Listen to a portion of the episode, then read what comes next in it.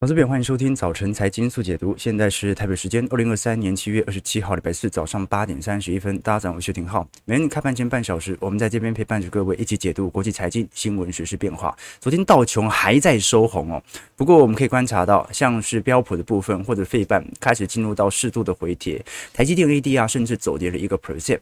那昨天周三联准会的 FOMC 会议纪要出来了，所有的决策官员一致同意升息一码，将基联邦基准利率从五点二五 percent 调升到五点五 percent，那这也是过去二十二年来的新高了，仅次于一九八零年代沃尔克的高强度升息了。那我们比较关注的事情，其实并不是七月份的升息态势，因为七月份。升息一码，它早在过去三周就已经做了相当程度的前瞻利率指引，也就是联总会已经提前借由各种管道暗示会升息一码。真正的关键点是市场无法预期到底七月是不是最后一次升息，尤其在九月份的 FOMC 会议当中有没有可能出现变化。那这一次鲍尔在记者会上面呢，其实蛮符合我们过去的预测啊，采取背靠背升息的方式。什么叫 back to back 啊？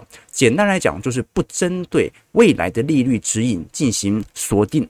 也就是不把未来的利率水平完全说死，而是根据每个月的经济数据情况来做判断。所以鲍尔这次记者会就有讲跟没讲一样，他说今年不会降息，但是呃，在今年会不会完全的结束掉升息循环，或者九月份有没有可能再升息，这件事情是不确定的，必须按照到时候的经济数据来做表明。当然，这一次在美国国会预算办公室礼拜三同时所公布的最新的经济预测当中，其实也聊到了美国对于经济前景的看法。的确，今年在联总会的观察底下，是很有可能避免进入衰退。我们讲的衰退已经不是什么轻度衰退啊，因为今年不可能重度衰退的，因为根本没有失业率、人口的上升。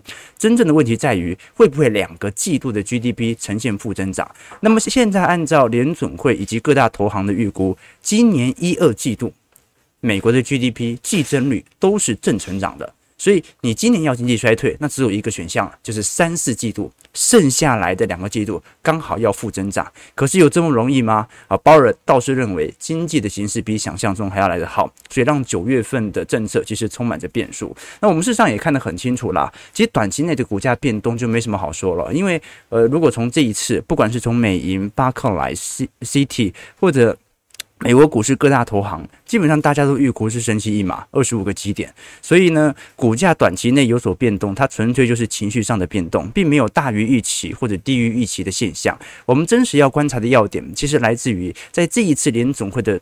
重要的决策当中有没有一些前瞻的指标和指引是联准会已经暗示接下来会观察的数据？如果他暗示接下来会观察的数据，因为接下来八月份是空窗期，下一次 FOMC 会议召开是九月嘛，那么我们就可以针对八月份在公布七月份相关经济数据的时候来判断联准会有没有可能在九月份选择继续的升息。那首先是关于通膨的问题，其实联准会这一波的态度已经相当之明显了，通膨到目前为止是没有达标。好的，我们先看一个最直观的数据，再来聊联总会的看法。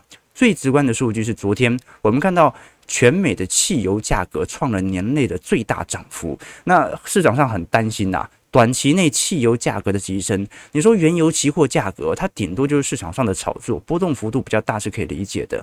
可是如果连汽油价格，你就是美国汽车协会特别去统计，我们真实在加油的价格的变化，在这个礼拜一到礼拜三哦，平均油价涨了四美分，每加仑来到三点六三。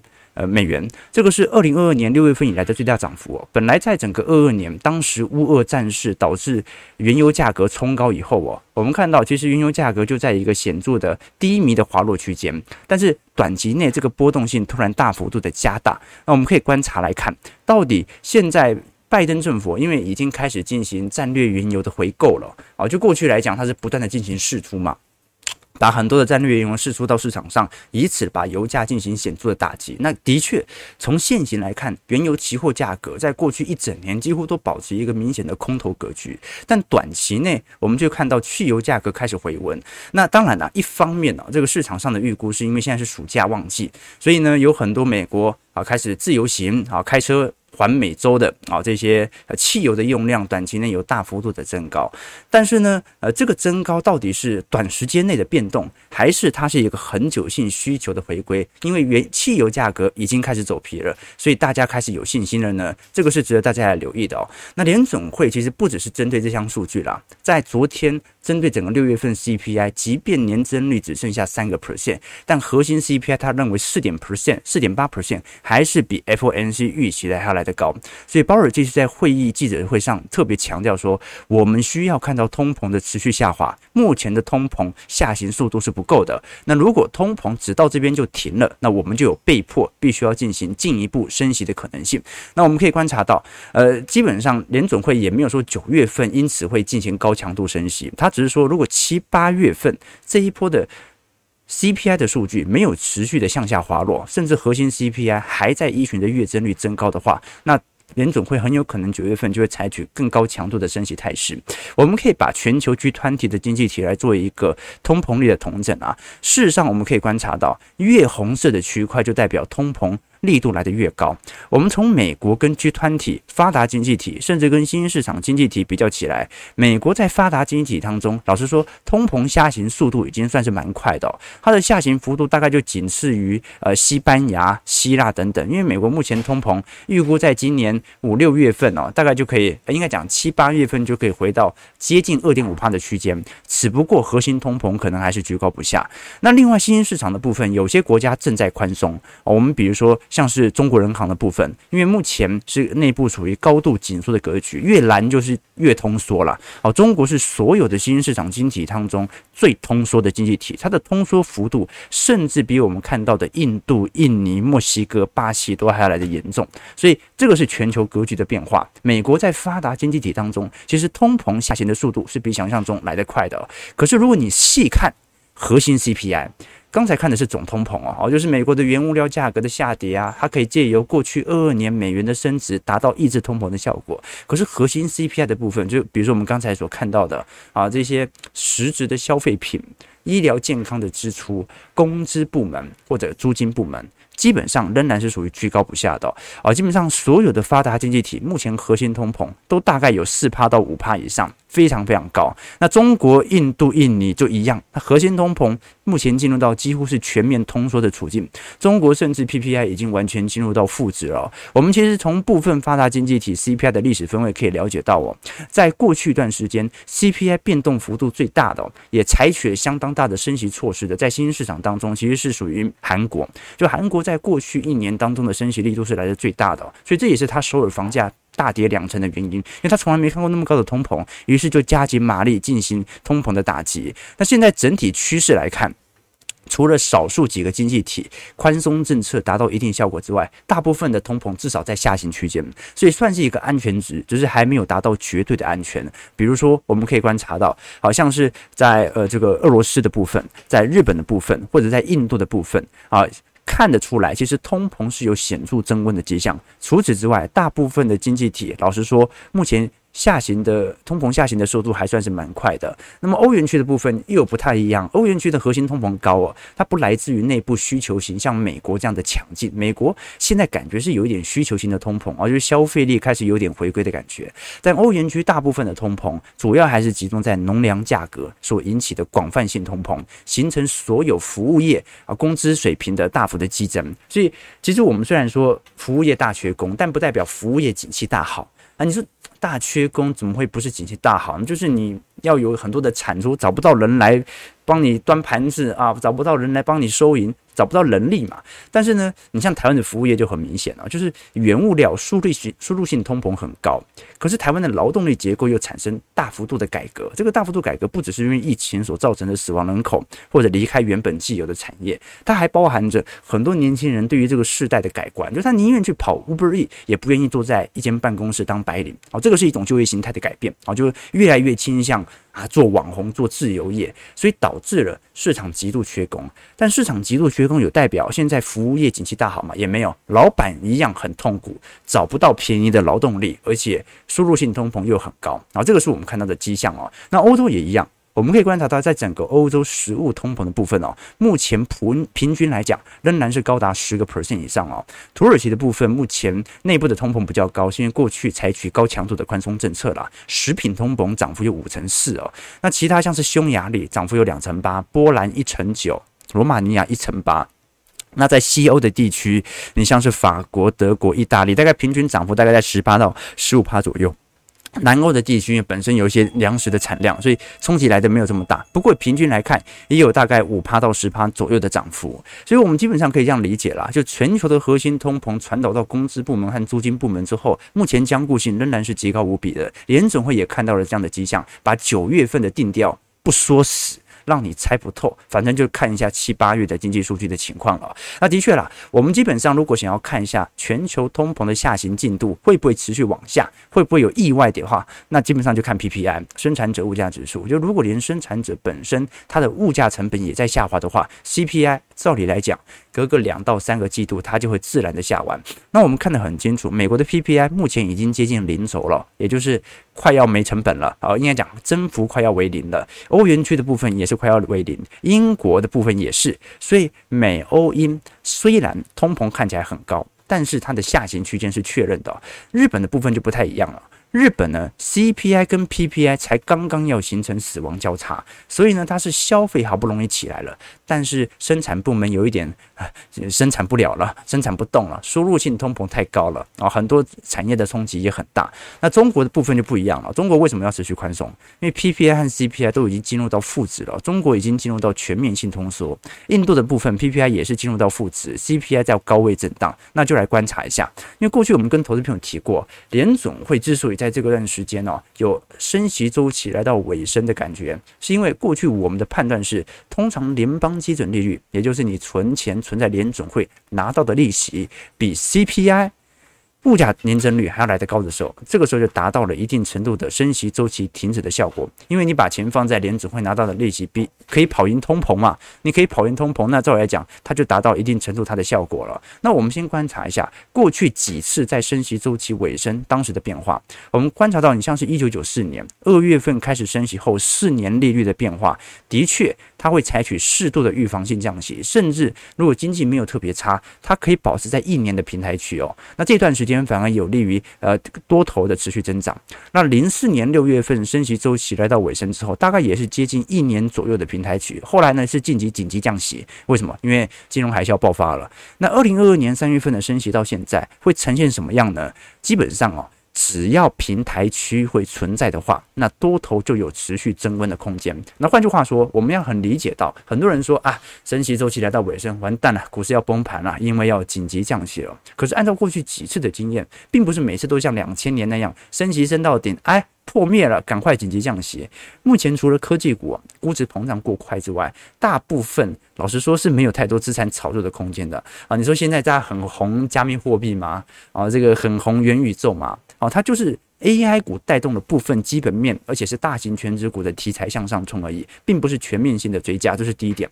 第二点，至少到目前为止还没进入平台区嘛。按照过往的经验哦，升息升到顶之后啊，大概会有接近一年左右的平台区，这段平台区有可能采取一些预防性降息啊，就升个一码啊，降降个一码，降个两码左右，但是不会影响到多头结构。真正的大降息循环才是利率冲击、系统性风险开始产生一系列。传导链的现象，好，所以我反倒对于未来的股市，即便升息周期是来到尾声，但是呢，联总会只要持续不说死，那经济就有增温的空间啊。那反倒他说死了，哎，我预估可能明年真的会有降息的可能性，那就要担心一下了嘛。那就说明年经济会不好，但到目前为止，他还不愿说死，就代表至少近两个季度的经济是的确有开始筑底增温的感觉。那当然啦，也由于利率的预期来得更为强劲。我们可以观察到，在过去几个季度，市场其实已经很明显放弃联总会降息的赌注了。啊，我们如果观察到短期美债 ETF 目前资金的流出和流向，看得出来，现在市场上正在大幅度的抛售短期美国债券。那我们都很清楚啊，短期美债跟市场利率的联动程度最高。那为什么市场上突然在大幅抛售呢？因为市场意识到，好像现在应该是去投资股票吧，不应该再投资债券了。啊，这个是一种情绪的转捩点。不过呢，正由于市场。这样想，我倒就没有这么呃悲观的看待债券市场了，就是说，我认为明年还是有预防性的空间存在的，仅仅是没有好到那种完全没有任何降息的空间，只是说现在刚好是属于一个景气的拐点而已。那未来总有一天，当估值过高之后，总会有情绪低落的时候，而且按照如果每个月都像过去几个月这样上涨的话，那一下标普就破五千了嘛，一下台北股市就上两万了，那反倒会提前进入到景气扩张格局。所以大家会发现哦，其实这几年的景气的周期库存的速度啊，比过去。二三十年的速度还来得快，以前大概是四到五年完成一轮库存周期，现在变三到四年，更短到两到三年。那有时候一个外部性冲突，一两年就走完一个库存周期，所以这个反而是我们值得来多做一些留意的方向。好，那这个是关于通膨的问题，以及联总会利率决策所采取的变化。接下来我们来聊一下联总会是怎么定调目前的经济成长的情况的。这一次的会议纪要其实已经非常明显提出了，目前美国经济的活动持续以适度的。啊，它的英文名词叫 moderate 啊，就以适度的速度在做增长。那尤其这几个月就业成长是相对比较强劲的，失业率维持在较低水平。但他认为，目前联总会真正要担心的，其实并不是从实体经济部门，也就是生产业指数啦，或者是从失业率来观察，因为这项指数啊，就算有一点明显的恶化，那个都是可以理解的。紧缩这么久。到现在为止都还没恶化，所以它恶化一点可以理解。真正联准会这是特别表明的，家庭和企业的信贷条件是有蛮明显的紧缩，这个是部分是联准会比较担忧的。也就是说，联准会未来有没有考虑停止升息啊，跟经济一点关系都没有，他就看商业银行顶不顶得住而已。啊，就说系统性金融银行系统性问题不要出事的话，联总会保持在高强度的升息格局，程度仍然非常高。我们可以观察到美国的商业银行的贷款的租赁规模规模变动，其实看得出来，从六月中旬一直到七月中旬，基本上是有慢慢回归的感觉。但是大银行的部分并没有做显著的提升，有没有可能是大银行嗅到了一些危机呢？值得来做一些留意。当然，也正由于只要银行端不出事，联总会看待现在的经济状况也也没多差，联总会的态度就是今年是不可能降息的，顶多就是结束掉升息循环。那我们过去也跟投资朋友聊过啊，美国想要在去通胀的情况底下又保住股市目前的高点位哦，它基本上就有三个阶段。第一个阶段呢，是我们看到的呃商品去通膨的阶段，也就是你把大部分的大宗资产价格先给打下来。那第二阶段呢，是目前正在做叫做租金去通膨，也就是你把这个。市场上的工资水平，那些僵固性比较高的核心通膨，租金价格可以打下来。第三步呢是工资去通膨啊，就是你最后你把薪水打下来的话，那就真的失业率就上来了嘛，对吧？可是我们可以观察到有趣的现象啊，这一波啊第二阶段，也就是租金和核心通膨僵固性是极高无比的，这导致这个菲利普曲线呢也非常有趣哦。过去我们讲菲利普曲线呢，它是一个负斜率的曲线，什么意思呢？纵轴是核心通膨。这个横轴呢是失业率，通常就是通膨越高，失业率就越低嘛，因为大家消费很旺嘛。那通常通膨越低，甚至进入到通缩，失业率就越高，这很好理解。其实它常年其实是一个负斜率的取向啊。那现在问题就在于，现在通膨其实已经慢慢的下滑了。好，那尤其很多的商品部门其实已经跌幅算蛮重的。可是问题在于，失业率没上升啊，这个让联总会也处于一个非常尴尬的窘境，就是现在应该是疯狂的打击失业率吗？我升息已经升那么多了，我真的好像要担心的也不是失业率，反而是银行端的问题。所以这是联准会在本轮比较明显态度的转向啊。联准会其实在它的法则当中，尤其泰勒法则特别注重的就是通膨和失业率当中的平衡。现在失业率是不管怎么样升，你都不会起来，因为有劳动力结构的现象啊。那通膨又在下滑，所以它变成。通膨跟商业银行金融体系条件状况的平衡了，好，就好像失业率的权重就没有这么重要了。当然呢，我们刚才也跟投资朋友昨天也回顾到了，只要通膨低于四趴且处于下行状态。美国股市的获利年增率大部分仍然是处于一个走高的格局，所以我们可以观察到，美国目前劳动力市场的紧张程度啊，呃，从职位空缺数除以失业人口，即便这两个季度有开始笑完，但是大概还在一点六到一点八倍左右。那这个还是过去历史均值的水平啊。你看上一次这么缺工是什么时候啊？大概是一九六九年的时候啊，就说现在的职位空缺数大概是九百万个，失业人数大概是五百万左右。所以大概还有一点六到一点八倍左右的比例啊，一个人他一个失业者有一点六到一点八份的工作可以来做选择。这种状态底下，老实说，你是很难预估到会有严重萧条式衰退的。那加上我们过去也跟投资朋友聊到了，这一次不管是微软的财报，还是阿发贝 Google 母公司的财报，从营收年增率或者获利年增率来观察，最低点都已经度过了，景气。最低点已经度过，开始进入到复苏周期。同时间，劳动力市场又这么强劲，足以说明联准会现在根本就不关注整个经济是否在下半年有衰退的问题，它只是关注商业银行的问题。这意思就是联准会在 FOMC 会议当中特别聊到的迹象。你也可以理解到，为什么九月份它不能把全部的路径给说死了。好，我们先看一下美国股市四大指数的表现。道琼工业指数上涨八十二点，零点二三 percent，在三万五千五百二十点。标普百指数下跌零点七一点，零点零二 percent，在四千五百六十六点。纳斯达克指数下跌十七点，零点一二 percent，在一万四千一百二十七点。费半上涨五十五点，一点四九 percent，在三千六百九十九点了。其实美国股市昨天是涨跌互见啦，这说明这一次升息一码算是符合预期的。不过我们值得特别留意的事情是，过去我跟投资朋友聊过，这。即便我们聊了很多关于联准会短期内的变动啊，但是不用因为这些联准会的货币政策而改变你对于中期周期投资所形成的概念和想法。它只是影响周期的高低而已，或者周期的速度。但是我们选择在低基期建仓，在高基期调节，然后你不动也可以，这还是我们周期投资的长期策略。就是说，很多人会有一种误解啦。我举一个例子哦，最近我看到一张图非常有趣哦，就说我们如果是从短期角度来思考股票、公债和现金的话，你会发现短期内好像风险程度最高的好像是股票，因为它波动程度很大嘛。再来就是债券市场，最后就是现金，然后现金很保本嘛，啊，对不对？你存美元还有定存，可是你时间放大到长期，你会发现哦，风险最高的其实是什么？其实是现金啊，为什么？因为长期的通膨肯定会把你现金的资产有所侵蚀。那第二个就是债券，债券没有太大变动。那第三个反而长期而言最为保本的、风险最低的反而是股票。为什么？因为你一方面你进行风险的分散，购买 ETF 或者购买全值股相关的分散态态势，同时间它的持续的每年的资本获利的增长也可以大幅的。跑赢现金或者债券市场，所以有时候我们投资哦，其实只是一个短期尺度和长期尺度的区别而已。但是它有一个前提，就是你虽然看得长，但是你要活得长啊。所以这个健康也很重要。我们简单来讲，就是在整个周期的点位当中啊，大家会发现我们直播四年了，就一年一年已经经历了几乎是快要三轮的库存周期的循环了。你会发现哦，这个库存恶化的当下。的确，资产一定会受到损失，因为又不是当下才买，你很久以前就已经持有相当大的部位了。那这个时候有一点怪力回调，当然大家会有点痛苦。可是你经历了一次周期、两次周期、三次周期，从短期到长期，你就会发现你自己所做的投资股票作为主要资产这件事情，其实是非常正确的。但前提就是你能不能活得这么长，你能不能在股票市场当中做一个中长期的投资？你看当年。诸葛亮在五丈原嘛，一直求战。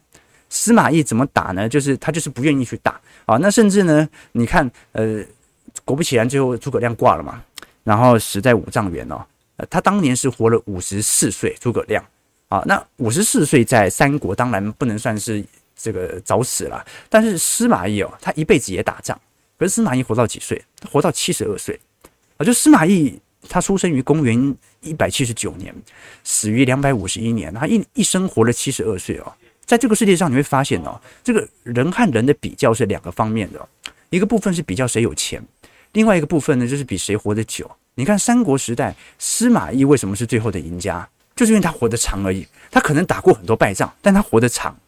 曹操死了，他还活着；曹操的儿子曹丕死了，他也还活着，甚至连曹操的孙子。曹睿死了，那他也还活着，所以三国战史当中啊，你可以观察到诸葛亮，他看起来是呃看起来很聪明，但他其实不是最聪明的人，他只是很认真的去学习相关的投资资讯啊，再花时间分析，然后做出一些啊制敌机先的一些决策而已啊，但他只是很认真而已啊，真正的谋略高手就是那个。每天很养生的司马懿哦，为什么呢？他不管面临到什么样的处境，他都确保自己先能够活得下来啊，不要浪费自己太多的精气神，活得长啊，时间会证明一切啊。最后司马懿活得下来，所以我们投资啦，绩效和报酬当然很重要。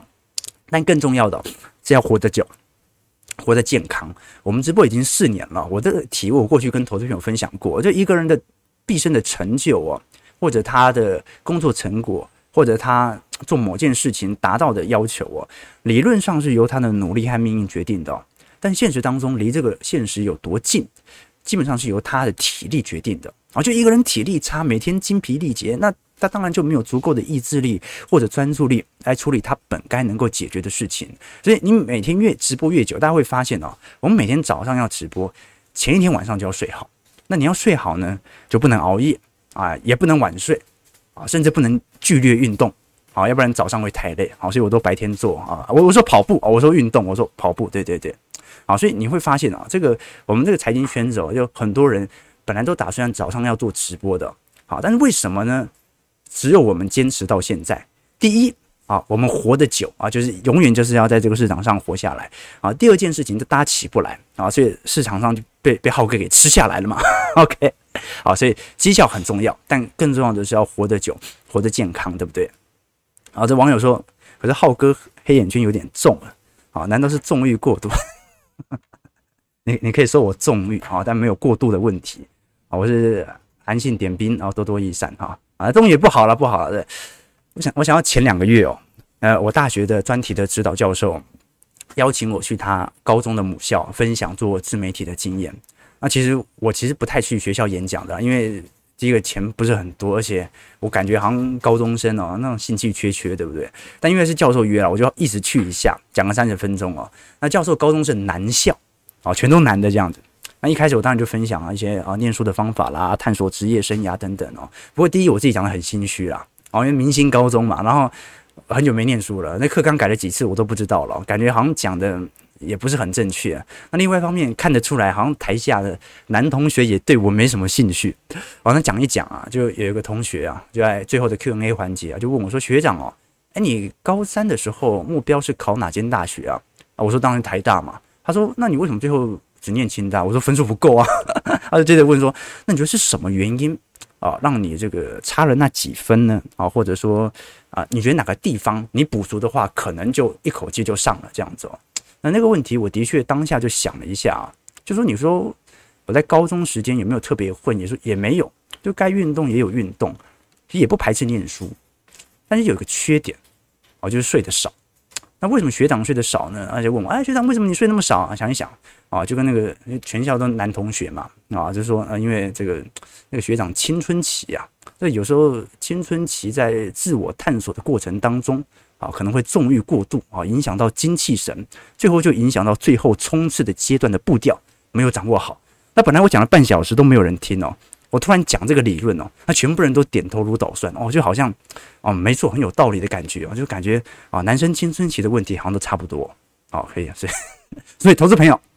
投资不要交易过度，好，读书不要纵欲过度啊，活得久，念得稳才是王道。我们最重要的就是身体健康了，好，身体一健康啊，你会发现很多事情都迎刃而解啊。或者你想要某种成就啊，考上某间学校啊，健康的身体都是前提。OK，所以呃，我刚为什么讲到这一件事情啊？啊，我们要讲说活得久啊，活得久，绩效和报酬很重要，但是大家要活得久。短期内你可能有一两档报酬非常之亮丽，但长期呢？长期看的健康来决定的。OK，哎、我们是一个正经的财经节目，哦，对对，我们是正经的财经节目。OK，好，对？OK，我们马上聊一下台北股市啊，要开盘了。呃，先聊一下台北股市，因为昨天量缩，而且跌了三十六点。那昨天量缩也很好理解，因为昨天晚上 FOMC 嘛。但是我们可以观察到，昨天电子三雄几乎是全面全军覆没，反而是那些广达、纬创 AI 股还在涨。那最后我们看到下跌三十六点，收在一万七千一百六十二点，回撤了五日线，成交量收在三千六百亿。不过至少台币有走升嘛，台币这一次收到三十一点二五块左右。那新台币其实到目前为止，从今年月份来看，仍然是一个偏弱格局。但我个人认为，这波偏弱格局很有可能会随着明年啊，联总会可能采取一次或两次的预防性降息啊，让台币大概保持在这个部分。大概就是整体贬值的相对低点了啦。啊，基本上在二四年、二五年，台币重新回到走升格局的可能性还是蛮高的。为什么？因为景气复苏即将归来。那我们可以观察到，你像是在最近，呃，友达公布相关财报或者联电啊，都看得出来有开始陆续谷底见到的迹象啊。我们就讲说这一波受伤最重的面板来看，友达的部分，昨天召开了二季度的法说，这次毛利率转正了啊，税后。亏损还是很大了，有四十八亿哦，但是至少相对于一季度啊，亏损幅度收敛了五成呐，没亏这么多了啊，没亏这么多了，而且毛利率居然转正了啊，所以首先。面板厂是真的有筑底的感觉，我们讲的不是说股价的筑底哦，而股价筑底已经很久很久了。但是面板厂最差的时间线应该已经过去了。那另外一个是成熟制程，联电昨天也召开法说，我们看到二季度的财报，税后存有一百五十六亿，季减率三点三 percent，年减率两成六哦，还是不是特别好，是八个季度以来的新低。但是我们也可以观察到啊，联电这一次的二季度财报其实跟上一季的财测其实差不多，产能利用率还保持在。七成左右，没有更低了。说明什么事情？联电的谷底也看到了。那当然了，联电最近股价表现就不是那么强势了，好，甚至还有点回跌。呃，但我们可以理解到，联电基本上谷底度过之后，它的复苏期不见得会像其他三 C 电子产品如此的显著增长。为什么？因为它有大陆的问题。好，就是我们都很清楚啊，这个全球先进制程虽然还是集中在三星和台积电手上，但是全球的成熟制程，中国产能。预估在二四年、二五年全部打开。好，那换句话说，呃，我们市场上预估中国的中芯加上上海华力，它会在全球在二四年到二五年成为全球第二大的半导体的晶圆代工厂。好，那么这个第二大了。之所以是第二大，是因为第一大还是台积电，台积电产能太大了，所以就算是成熟制程，台积电还是第一。好，但是呢，至于像是联电、格罗方德的部分，将在二四年、二五年全球的市占当中会有显著的滑落现象，所以到时候就要看一下能不能做一些适度转型，往特殊制程或者催用晶片的方向来着手了。台北股市上涨九十八点，今天量能大概三千三百亿，收在一万七千二百五十八点。OK，啊。这感谢感谢 Popoli 的这个这个打赏了啊！不过你要打赏我，其实你打赏最后还是小编拿走。我们这个请小编喝咖啡专案啊，所以各位所有的打赏、广告的收益，好或者参加请小编喝咖啡专案哦，都是给小编的啊！我还仔细仔细算了一下，我想说，大家如果请小编喝专案哦，算了一下钱，想说大概每天可以喝一杯星巴克嘛，算了一下。会咖啡中毒哦啊啊！我们小编很有钱呐，很有钱啊。OK 啊，餐厅老板没钱开了五万嘛？对呀，然后就是呃，输入性通膨很高，但是呢，员工现在又涨得很贵啊，这个是台湾服务业面临到的问题哦。所以你说现在大缺工，真的是服务业大好吗？我看起来也不像啊。身边有很多服务业的老板，好痛苦啊，比一九年、一八年还痛苦啊。这个是我们观察到的现象。当然啦，每一个人都是痛苦的，只是痛苦的程度不一样，尤其在高通膨时代啊。OK 啊。这个啊，鼎泰丰加一哦，收入一半给员工啊，好企业，好企业。我们我们也是收入一大半给小编，对不对？OK，巴菲特就是活得久，还没错，巴菲特活得久，他才有复利增长的效果嘛，对不对？OK，OK。啊，突然就开始啊，没有，我们是一个正经的财经节目啊，正经财啊，OK，持久很重要啊，对对对，OK，好，九点零四分，感谢各位参与哦。我们礼拜四主要是把 FOMC 会议的纪要来做一些追踪啊，但是明天的话，随着联总会的会议纪要公布之后，我们也要观察一下欧洲央行怎么做的，尤其明天日本央行也要召开利率决策会议了，一个超级宽松的央行会不会在通膨逐步达标之后选择停止宽松？或者暂缓宽松政策呢？明天再跟投资朋友多做一些留意。早上九点零十分，感谢各位今天参与。如果喜欢我们节目，就帮我们订阅、按赞、加分享。我们就明天早上八点半，早晨财经速解读再相见。祝各位投资朋友看盘顺利，操盘愉快。